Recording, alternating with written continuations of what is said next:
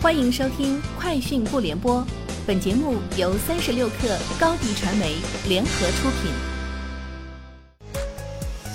网络新商业领域全天最热消息，欢迎收听《快讯不联播》。今天是二零二一年四月三十号。三十六克获悉，游族网络日前公布二零二零年度报告和二零二一年一季报。二零二一年一季度。公司营收九点四四亿元，同比减少百分之二十二点零五，规模净利润一点八七亿元，同比减少百分之四十八点三七。二零二零年公司营业收入四十七点零三亿元，同比增长百分之四十六点零四，规模净亏损一点八八亿元。上年同期录得规模净利润二点五七亿元。数字人民币 App 的更新数据显示。工农中建交邮储六大国有银行向下均新增了携程邮储生活两个子钱包，数字人民币可在携程预订交通出行、酒店旅游等产品，可在邮储生活 App、邮储食堂支付时使用。从公安部铁路公安局获悉，据铁路有关部门预计，四月二十九号至五月六号，铁路发送旅客将突破一亿人次。其中，五月一号乘坐火车出行的旅客将超过一千七百万。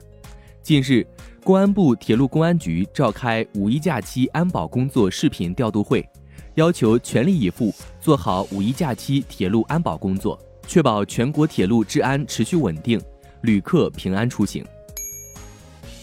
五一小长假，首都机场预计运送旅客七十七点七万人次，日均十五点五四万人次，保障航班。五千四百四十九架次，日均一千零九十架次。小长假期间，航班及客流量将从四月二十九号起出现较大幅度增长，高峰预计出现在五月一号，当天航班量及客流量或将达到今年以来的最高值。其中，进出港航班约一千一百二十一架次，进出港旅客约十六点七万人次。上海印发关于加快建设上海国际消费中心城市、持续促进消费扩容提质的若干措施，鼓励电商平台在流量和数据方面赋能实体商业，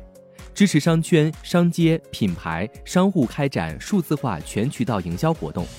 支持直播电商平台设立上海品牌专区，举办专场活动，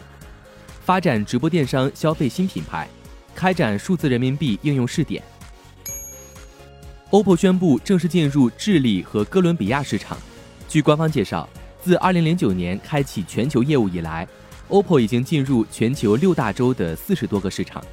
迄今为止，OPPO 已与包括美洲电信、沃达丰、日本 KDDI 电信公司和软银在内的八十余家运营商建立了合作伙伴关系。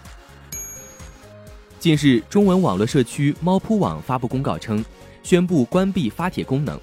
猫扑在公告中表示，为了防止垃圾信息泛滥，营造良好的网络环境，本站将于二零二一年四月二十号起正式关闭发帖功能。